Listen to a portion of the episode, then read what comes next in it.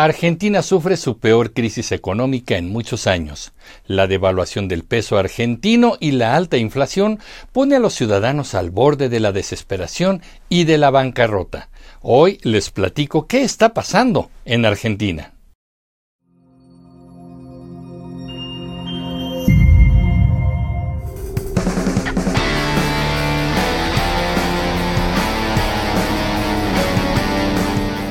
Es septiembre de 2023 y Argentina no logra levantarse de la peor crisis económica que sufre desde el año 2002. Hoy los argentinos se encuentran sumidos en la pobreza y enfrentan altos índices de desempleo. La subida de precios en este momento es imparable y ya alcanza un 113% anual. Esto quiere decir que en la vida cotidiana de los argentinos es posible que el precio de los víveres básicos del hogar que pagaron hoy mañana aumenten y sean más caros. Para tener una referencia, Bloomberg, una empresa que se dedica a realizar análisis financieros, calcula que para el cierre de 2023 la inflación se situará en un 142%. Esto, por supuesto, está provocando que los mercados se vuelvan altamente desconfiados y que la fuga de capitales sea un fenómeno que ya no se puede evitar. Para agravar todo este escenario, la fuerte crisis política que se vive en el país ya está saliendo a las calles y se tiene el temor de un posible estallido social. La situación se ha agravado tanto que algunos argentinos están desmontando o desensamblando sus monedas debido a que el valor del metal es mayor al valor de la moneda en sí.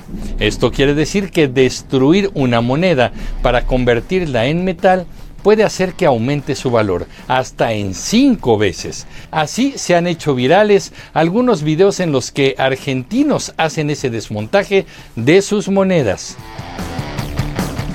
Pese a que hacer esto se considera un delito según el Código Penal argentino, con penas de prisión de hasta cinco años, la desesperación de los argentinos los está obligando a buscar cualquier tipo de soluciones a su situación, no importando los riesgos que puedan correr. Para darnos una idea, en el momento de preparar este video, el dólar se cotizaba en 350 pesos argentinos, o sea que una botella de agua de un litro y medio en Argentina cuesta actualmente 320 pesos. Además, la situación es mucho más compleja, ya que debido a que el gobierno ha restringido las monedas extranjeras, es decir, que ha prohibido a sus ciudadanos acceder a los dólares de manera legal y sencilla, Ahora hay un mercado negro de dólares, el cual asigna un valor distinto a cada tipo de dólar que se maneja. Así podemos hablar del dólar oficial, el turista, el solidario, el blue y el MEP, los cuales se manejan en distintas situaciones y tienen diferente valor. En estos momentos se calcula que el 46% de la población, o sea, casi la mitad, son oficialmente pobres, lo que está provocando que se incrementen fenómenos como los saqueos a las tiendas y supermercados, así como el aumento en el número de personas que solicitan ingresar a los comedores de apoyo social. Por supuesto que también ya se manifiesta la escasez de alimentos y demás productos básicos.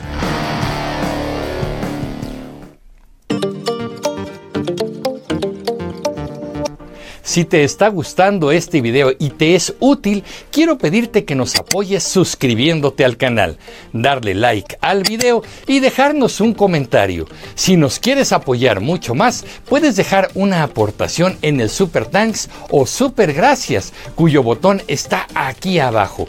Tu apoyo permite que sigamos haciendo estos contenidos. Muchas gracias.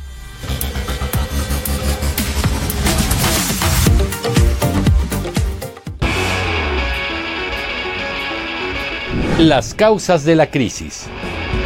Según los propios datos del Instituto Nacional de Estadística y Censos de Argentina, conocido como el INDEC, la inflación se empezó a disparar desde el gobierno de Néstor Kirchner en 2007, con un 30%.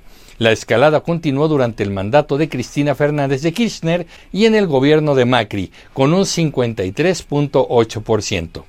Lo cierto es que gran parte del estallido de la crisis se debe a la enorme devaluación del peso argentino frente al dólar, y esto puede explicarse por una intervención directa del gobierno en el dólar oficial, cuyo valor artificial intenta mantenerse con financiamiento gubernamental, el cual también requiere de dinero de los argentinos.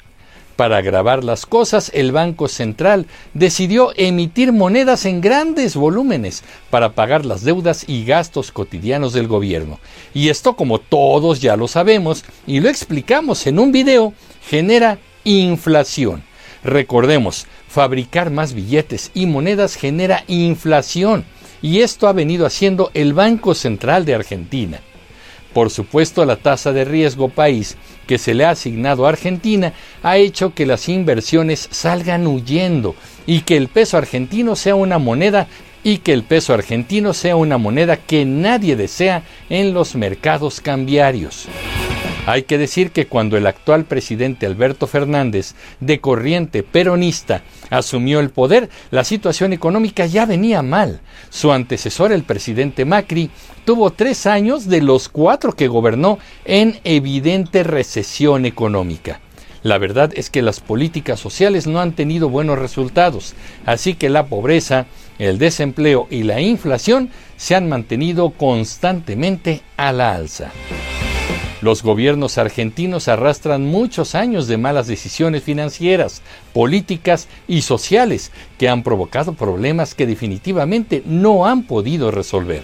Sus problemas se pueden enumerar con claridad. Una importante emisión de monedas, economía y empleo informales en crecimiento, aumento de la pobreza e inflación, devaluación de la moneda, escasez de reservas y poca liquidez para afrontar pagos de la deuda, tarifas energéticas subsidiadas, especialmente en petróleo, gas y una generalizada desconfianza en el peso y la economía argentina. Podemos afirmar una vez más que cuando el gobierno interviene directamente en la economía, los problemas son inevitables.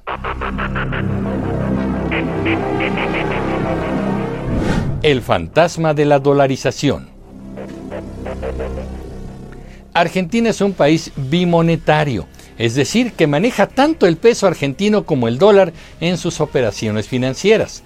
Dado que el peso argentino ha perdido tanto su valor, muchos argentinos están viendo en el dólar un posible camino de solución. De hecho, hay quienes ya manejan algunas de sus operaciones de compra y venta en dólares. Tal es el caso de la compra de inmuebles, alquileres y algunas otras transacciones medianas y pequeñas. Hay argentinos guardando dólares debajo del colchón. Por eso, muchos medios de comunicación se mantienen informando las cotizaciones del dólar minuto a minuto.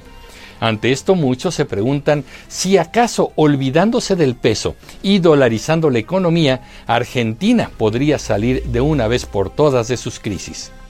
Javier Milei, polémico diputado considerado de ultraderecha y quien ganó las elecciones primarias a la presidencia de Argentina, ha afirmado una y otra vez que lo que se necesita es quemar el Banco Central, al cual culpa de las malas decisiones que provocaron la crisis recortar con motosierra el gasto público y desechar definitivamente al peso argentino que nadie quiere, en sus palabras, y dolarizar la economía.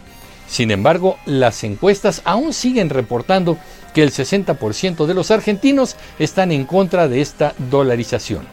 Dado que ley encabeza las preferencias electorales, es altamente probable que llegue a la presidencia de Argentina y eche a andar medidas radicales que hacen que muchos estén asustados y otros analicen con lupa los posibles escenarios que podrían desatarse. Esto lo sabremos pronto. Conclusión. En octubre, Argentina celebrará sus elecciones presidenciales 2023 y sea quien sea el ganador, deberá enfrentarse a un abismo inflacionario y a las bajas expectativas del Banco Central de la República Argentina, que está aumentando la previsión de la inflación para el fin del año. También tendrá que escuchar a ciudadanos desesperados que no ven fin a la situación y que no solo compran sus insumos básicos a un precio hoy y a uno mayor mañana, sino que tendrá que dar solución a muchos jóvenes que hoy no pueden tener sueños o proyectos porque no saben si lo poco que ganan hoy les alcanzará para mañana o ya no lo recibirán porque esta tarde les avisarán que han perdido su empleo o fuente de ingresos. Tendremos que seguir muy de cerca la situación y analizar los cambios que se vienen. Mientras tanto, desde aquí enviamos desde México un abrazo fraterno a los argentinos, deseando que en su horizonte próximo se despejen las nubes negras y llegue la luz de una realidad mejor para todos. Abrazo Argentina. Pero ¿qué opinan ustedes, comunicreativos? Yo soy Emilio Pineda y los espero en el próximo capítulo de Comunicreando. Pásenla bien. Hasta pronto. Música